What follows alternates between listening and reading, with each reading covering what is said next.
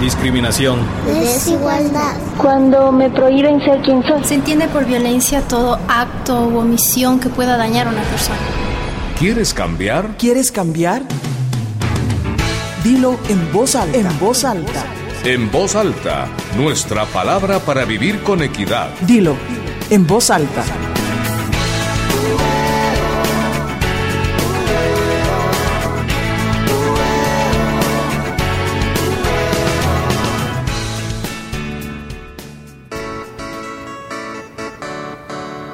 Yo lavo, plancho, cocino y qué.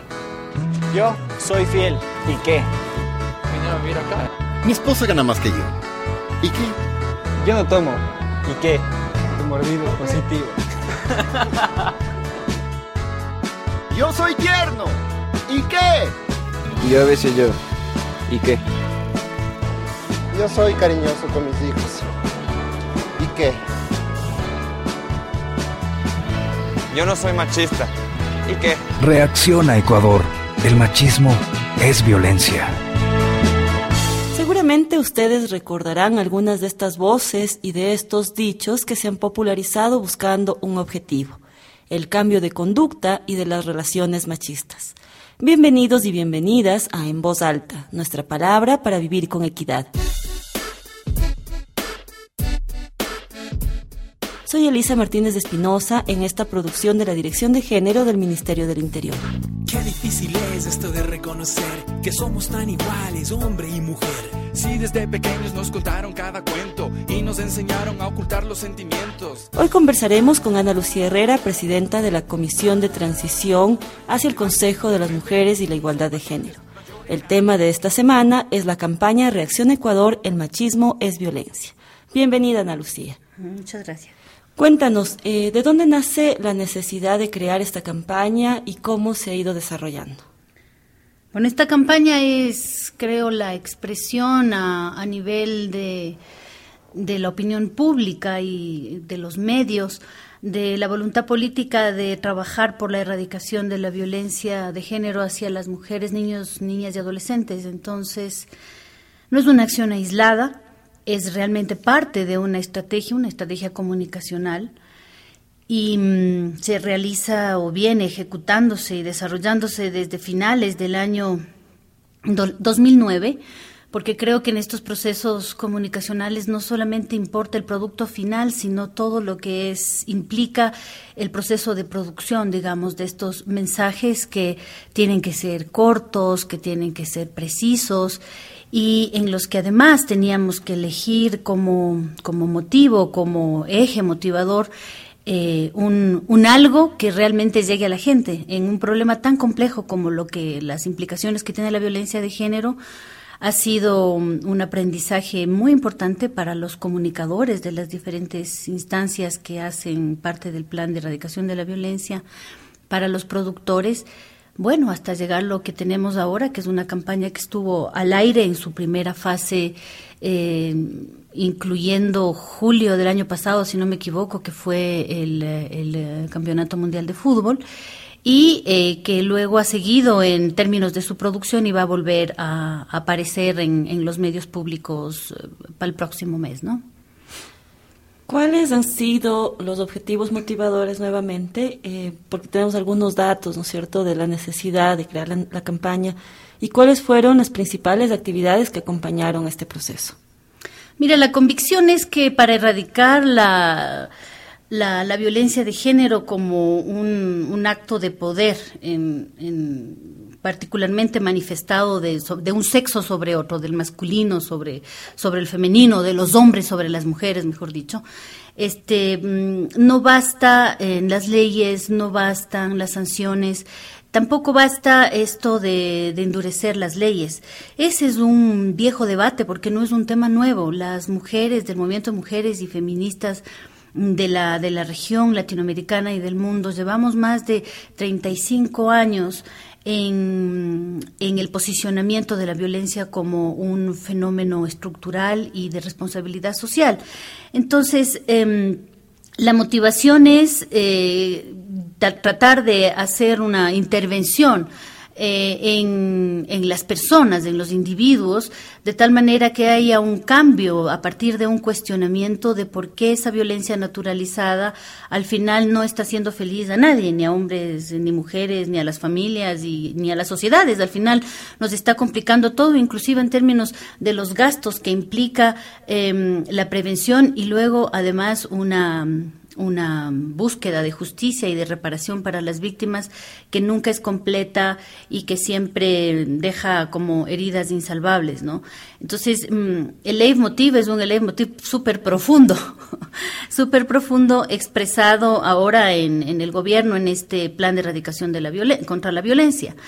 Eh, luego, eh, en esta parte del plan, que tiene que ver con lo que nosotras denominamos la transformación de los patrones culturales, es decir, de aquellos sustratos que hacen que, como te decía hace un momento, se naturalice estas expresiones de violencia física, psicológica y sexual contra las mujeres de todas las edades, sin diferencia de clases, ni de religiones, ni de geografías. Eh, entonces, la idea es irrumpir, digamos, más desde la cultura y desde el cuestionamiento de estas malas prácticas y malas relaciones eh, para tratar de, cambiar estructuralmente esta, esta situación.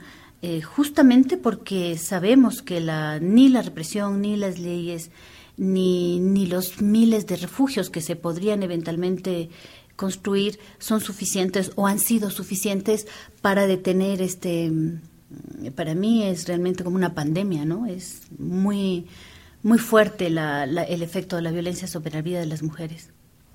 ¿Cuál ha sido eh, la respuesta un poco de la ciudadanía aparte de esta campaña ha sido estar en varias localidades en las que se han presentado eh, actividades, no solo en medios masivos de comunicación, sino actividades directas con la gente. ¿Cuál ha sido la respuesta que han recibido? Sí, en efecto, o sea, la, la, campaña tiene como un eje central, obviamente, esta irrupción a través de los medios de comunicación, pero ha estado acompañada de una serie de acciones denominadas educomunicacionales que han permitido, a través de otros recursos, sobre todo el teatro eh, y muchas otras formas de, de expresión cultural, eh, acercarse más en una relación tú a tú, sobre todo con población joven, ¿no?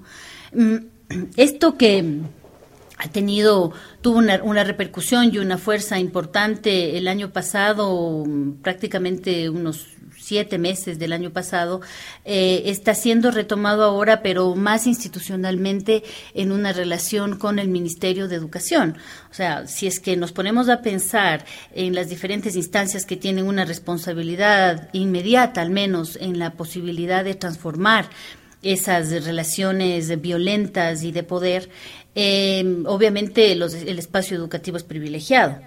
Entonces, eh, ese es uno de los públicos a los que queremos llegar realmente como con una priorización, con una gran prioridad, digamos, eh, puesto que son los jóvenes y las jóvenes, los niños y las niñas los que creo que nos, nos dan la esperanza de que esta, esta, esta forma de relacionamiento violenta eh, por razones de, de género pueda cambiar.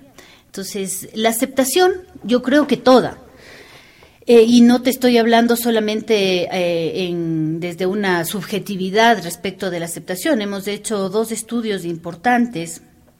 Uno cuantitativo, o sea, de la calidad, de la cantidad de, gente que lo recibió, eh, y el otro cualitativo para entender no solamente cómo les llegó el mensaje, sino eh, de, de, otro lado también hacer un análisis de los propios contenidos de los spots, para saber cuáles son los elementos que efectivamente están llegando a, a nuestro público meta. Yo insisto que nuestro, el público meta de la campaña ha sido funda fundamentalmente los hombres y los hombres jóvenes.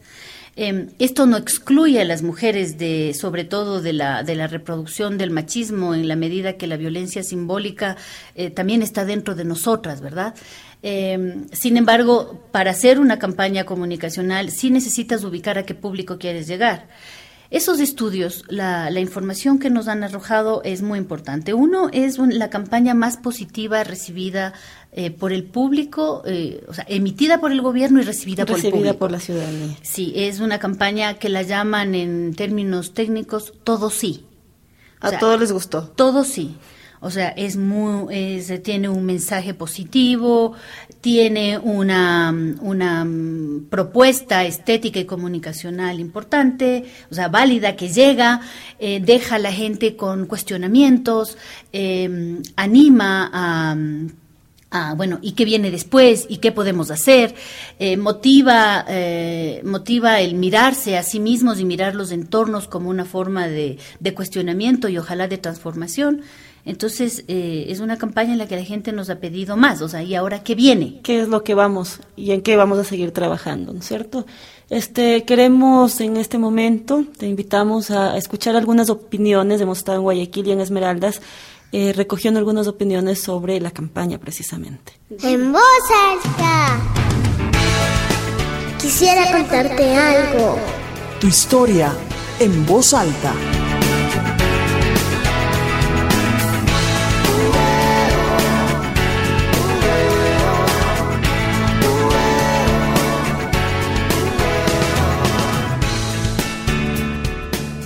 Eh, en las televisiones he visto propagandas sobre lo que es Sección Ecuador. Se salva a la mujer, pero al hombre se lo va humillando, se lo va apartando la sociedad. Y, y por ejemplo, en, lo, en, las propagandas, el malo es el hombre. Y en sí, este, no, so, no somos todos los hombres. ¿sí? Puede ser parte de una sociedad. Porque el machismo no es eh, por su naturaleza, sino que nosotros hemos sido formados de acuerdo a nuestra cultura. Yo mando en la empresa. ¿Y qué? Sí he escuchado de, del machismo y es algo muy bueno que están llevando a cabo ya que se trata de erradicar el machismo que hay en los hombres por el maltrato a las mujeres, el maltrato, humillación para las mujeres. Yo puedo ser y hacer lo que quiera. ¿Y qué? Para que funcione la campaña debería también dar, dar concientizar y sensibilizar a los educadores. En las mismas escuelas le enseñan que, bueno, la muñeca la van a regalar a las niñas y la pelota para los hombres. Entonces desde ahí mismo se va enseñando y se va dando la cultura. Es más, hasta cuando pintan, porque cuando le enseñan a los niños a pintar, yo porque tengo a mi hijo en la escuela y le enseñan que el color rosado no es para pintar para un varón, solamente para las niñas. Y que le ponen en el papel qué color, de, qué lápiz de colores debe él de utilizar. Yo gano más que mi esposo. ¿Y qué? Falta muchísimo por, por, por difundir porque eh, muchas de las veces eh, el machismo no solamente es que el hombre tenga la prepotencia, hay mucha, mucha, muchos factores como para poder, para, como para que la mujer se sienta agredida eh, psicológicamente, sexualmente, el maltrato verbal, aparte de, del físico. Yo no soy machista. ¿Y qué? Reacciona Ecuador. El machismo es violencia. ¿Qué opinas, Ana Lucía, de lo que acabamos de escuchar? Bueno, creo que es lo que te venía diciendo, ¿no? O sea, nadie que mire eh, los spots de la campaña o los escuche se queda eh, quieto se queda sin una Todas reacción. las personas podemos opinar. Todas las personas, además, todos tienen una parte de razón. Lo único que eh, sus, sus, voces dan cuenta es de lo complejo y lo estructural de la, de la violencia y la tarea enorme que tenemos todos y todas por delante.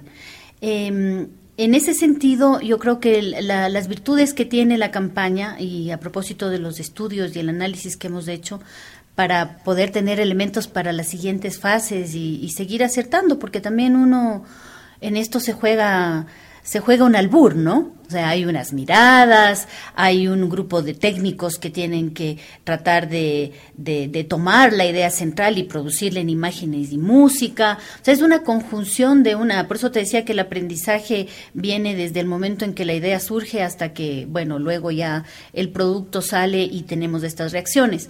Eh, entonces, es una, es una campaña que es muy aceptada, sobre todo por uh, gente eh, digamos que hasta de los 35 años, más o menos. O sea, en ese sector de la población, la campaña es absolutamente positiva.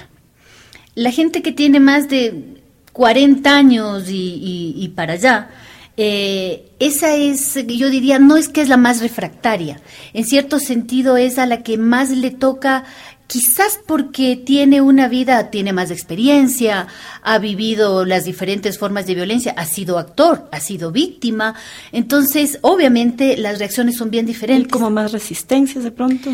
Yo no creo que es una resistencia, porque inclusive si escuchas las palabras del, del, primer eh, señor que, que, habló y dio su opinión, a mí me parece que tiene toda la razón. Y, de ninguna manera, al hacer el análisis de las piezas comunicacionales, por ejemplo, se, se deja que evidencia que solamente los hombres son los responsables. Yo te diría que ahí viene como el corte etario.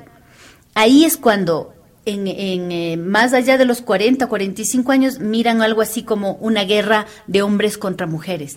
Las otras, de las otras edades se tiene otra aceptación y se sienten como más actores del proceso. Debe ser también porque todo el discurso de la ciudadanía, todo el discurso de los derechos, es evidente que tiene mucho más, mucha más raíz en gente que está en ese rango de edad, o sea, son gente eh, del, del post proceso de, de, regreso a la democracia y con todos los momentos fallidos que hemos tenido, no cabe duda que esta es una población que en general tiene elementos críticos y elementos de, al menos en el discurso, de que tiene derechos, de que hay que exigir esos derechos. Y, claro, eso hace que sea un público más crítico, pero también más positivo y en muchos sentidos más receptivo. Eh, quizás el que seamos, hayamos sido capaces de poner sobre el tapete los efectos nefastos que tiene este tipo de violencia para las mujeres, para los hombres, para las relaciones entre hombres y mujeres, entre mujeres y mujeres, entre en todas las edades, me parece que eso es algo que ha, ayudado mucho para esta transformación y este cambio de mirada, ¿no? Hay muchas opiniones positivas de esta primera etapa que además significan un gran reto para lo que está por venir. ¿Cuáles son esas expectativas que se tienen respecto a la segunda etapa de la campaña? Bueno, mira, yo creo que para ser francos y asumiendo que la responsabilidad de, eventual de un puesto como el que yo tengo en este momento, ser parte de, del plan de erradicación de violencia, eh, creo que deja una gran responsabilidad intraestado fundamentalmente. O sea, creo que esa es la primera, esa es la primera gran responsabilidad. Necesitamos de mucho más recurso, de mucho más recursos para, no solamente para mm, hacer más eh, campañas, sino para dar, sostener las campañas en esta idea de la educación, por ejemplo, en esta idea de otros espacios culturales que permitan el cuestionamiento, qué sé yo, o sea, en, un montón de otros espacios donde se pueda realmente construir otra forma cultural de relacionamiento entre géneros, em, de valoración de lo femenino.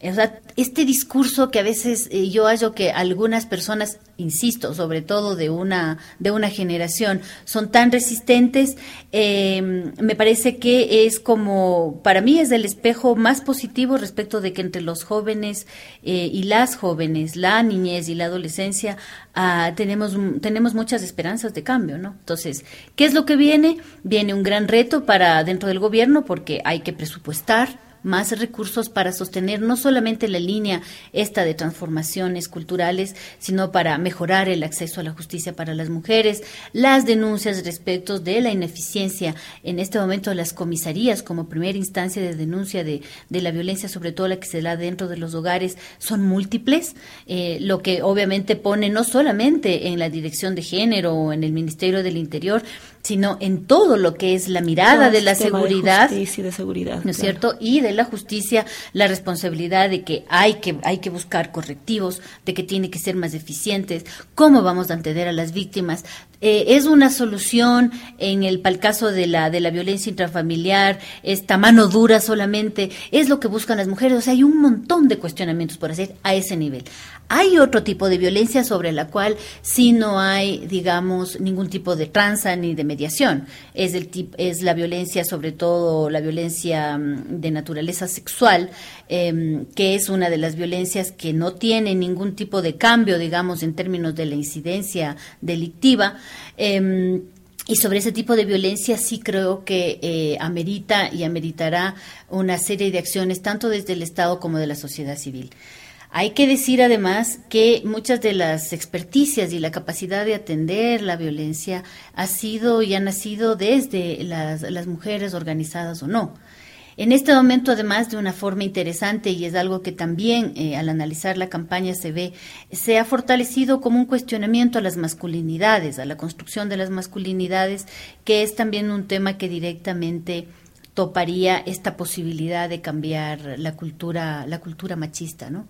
Así que los retos son muchos. Eh, nosotras estamos tratando, obviamente, de, de, conseguir esos mayores presupuestos, de que la, mm, de que la, el compromiso político que viene desde el presidente y baja por todo su, su gabinete, sus gabinetes y todos uh -huh. los funcionarios y demás, se exprese realmente en política pública que eh, permita dar signos de cambio. ¿No? Y, y, de, y al menos en términos de la prevención fundamentalmente y de la sanción en el caso que sea necesario sea mucho más eficiente porque si no el riesgo que corremos es que eh, aparezca como un muy buen discurso como suele pasar en el caso de los derechos de las mujeres un reconocimiento un discurso un posicionamiento pero la vida de las mujeres no cambia ¿Cómo sumarnos como ciudadanía justamente a este cambio? No solamente desde el gobierno, ya hemos analizado un poco esto, sino desde la ciudadanía organizada o no, mm. para que en realidad este cambio también sea primero duradero, no sea real, sea un proceso que se dé a través del tiempo y que nos lleve a ese buen vivir, ese país que queremos. Bueno, yo creo que el cuestionamiento de las de, del machismo como como una como un comportamiento cultural aceptado y, y inclusive incentivado, creo que es el eje de lo que podemos hacer como individuos o como colectivos familiares, organizados o no. Eh, creo que empieza por ahí, ¿no? O sea, empieza por eh, estamos o no realmente construyendo o, o, queremos o no construir otras formas de relacionamiento. O sea, que es, creo que es tan sutil tiene que ver con lo que decían las personas entrevistadas, desde la forma y los colores, desde el lenguaje, eh, los chistes, la manera como miramos a los hombres y a las mujeres en la calle, eh, con esa idea de que eh, los medios de comunicación nos, nos, nos, venden algo así como que las mujeres y nuestro cuerpo somos parte de lo que se puede vender y comprar, esta especie de competencia por um, cuál es la cuál es la mejor ofertada o cuál es la estética mejor ofertada. Eh, esta banalidad respecto de los propios cuerpos de adolescentes, niños y niñas es una de las cosas que más nos conmueve en este tiempo, porque parece que la sociedad se ha se ha como endurecido o impermeabilizado respecto como de la si violencia hacia las adultas. Realidad, ¿no? Exactamente, pero a mí lo que me asusta es que, que, cada vez el techo se va haciendo más alto. Entonces, efectivamente, y ahí es cuando la responsabilidad de ser hombre se hace más pesada, es porque fundamentalmente, fundamentalmente y mayoritariamente en el mundo siguen siendo los hombres los actores de esa violencia, siguen siendo los hombres los uh, actores de las violaciones sexuales, siguen siendo los hombres los que compran eh, sexo o, eh, o, o, consumen pornografía infantil, son los que no tienen ningún pudor en que si en, en pensar que inclusive ahora desde las adicciones son adictos al sexo y todo vale. Entonces, a mí y personalmente, bueno, personalmente a mí, y, y, creo que nosotras como colectivo responsable en el propio plan, eh, son cosas que nos conmueven muchísimo, ¿no? No es un tema solamente de este país, pero el negocio sobre el cuerpo de las mujeres, si antes fue normal, culturalmente a lo largo de la historia de, de esta de este mundo, por llamarlo así, o de la humanidad, eh, ahora la verdad es que está generalizado, es sistemático, es un gran negocio, no hay ningún tipo de pudor de hombres y de mujeres, porque también en el negocio todo vale. Entonces, esta vuelta eh, y fortalecimiento de la idea de la mercancía del cuerpo, de la mercancía del erotismo, de la mercancía de la sexualidad, fundamentalmente eso en una sociedad tan pacata, ¿no es cierto? Porque por un lado estás lanzando supuestamente un discurso de buen comportamiento, de ética, de respeto, pero yo hablo de eso como profesor o profesor en este momento en el aula y salgo y a la noche decido que eh, los fluidos no pueden ser eh, retenidos y entonces tengo que buscar a alguien, no importa quién, de la edad, fundamentalmente mujeres de diferentes edades, para satisfacer esa parte natural. Entonces hay, que hacer un gran cambio cultural. Y eso implica al individuo, implica su núcleo familiar. No es sencillo. Quienes tenemos no solamente el cargo de, en este momento, de construir y tratar de incidir en la política pública. Yo soy una persona que tiene una vida personal, tiene unos hijos, dos varones. Difícil construir masculinidad con dos hijos varones en un entorno tan masculinizado y machista. Eh, difíciles relaciones familiares porque mi padre es un gran hombre, pero también fue un hombre muy patriarcal. O sea, para hablar en términos personales de cómo te toca y creo que toca la vida de, de todas las personas, ¿no? Que es la riqueza también. Es muy triste al final. O sea, a mí al final me deja mucha tristeza porque creo que mientras más trabajo haces, eh, se multiplican la, la creatividad humana para, para explotar el cuerpo de las y mujeres para en todas las poder meter estas otras cosas también, Así es. aunque sea de contrabando. como sea. Para terminar este programa queremos dejarles con una muestra de lo que fue esta campaña. Presentamos una canción de Ricardo Williams que de alguna manera fue el himno de la campaña. Qué difícil es esto de reconocer que somos tan iguales, hombre y mujer. Si desde pequeños nos contaron cada cuento y nos enseñaron a ocultar los sentimientos. Levante la frente, los niños son valientes. No llore, carajo, que los hombres somos machos. Qué difícil es, qué difícil, qué difícil es. Sí, desde pequeño empecé a jugar con armas, matando en ese juego una parte de mi alma. Siempre me dijeron que yo era el sexo fuerte y que la ternura era una cosa de mujeres. Hoy solo un par de tragos nos ponen más humanos. Solo así podemos abrazar a nuestro hermano. Pero al día siguiente, cuando todo ha pasado, tú y yo volvemos a estar acorazados, acorazados, acorazados, acorazados. Ese tiempo es el cambio para ser más humano, evolucionado, ser un hombre más humano, diferente, evolucionado.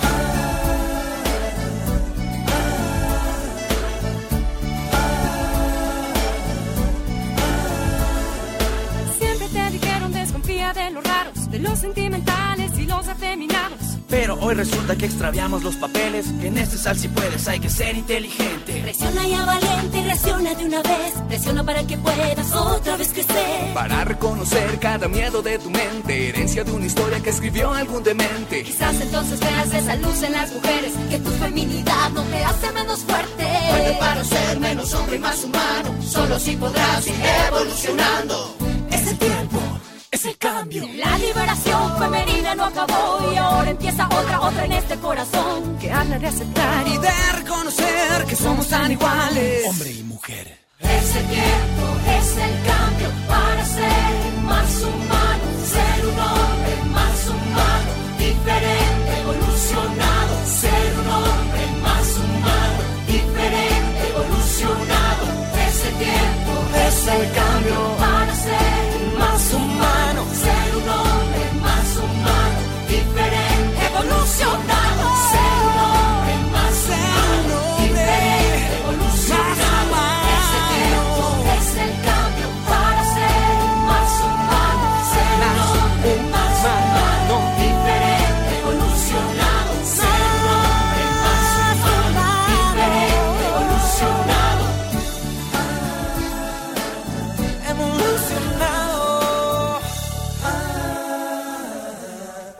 Agradecemos la presencia de Ana Lucía Herrera, con quien hemos podido conversar sobre la campaña Reacción Ecuador, el machismo es violencia. Recuerde que si usted tiene comentarios o sugerencias que quieran hacernos llegar, puede hacerlo a través de nuestro correo electrónico en voz alta arroba ministerio del interior punto gov punto es o buscarnos en nuestro sitio en Facebook. Puede también escucharnos a través de las páginas web de ministeriodelinterior.gov.es o de ciespal.net slash multimedia. Soy Elisa Martínez Espinosa en esta producción del Ministerio del Interior a través de la Dirección de Género con el apoyo de CIESPAL. Discriminación. Desigualdad. Cuando me prohíben ser quien soy. Se entiende por violencia todo acto u omisión que pueda dañar a una persona. ¿Quieres cambiar? ¿Quieres cambiar? Dilo en voz alta. En voz alta. En voz alta, nuestra palabra para vivir con equidad. Dilo en voz alta. En voz alta. Hasta un próximo encuentro. Reacciona. Reacciona. Reacciona.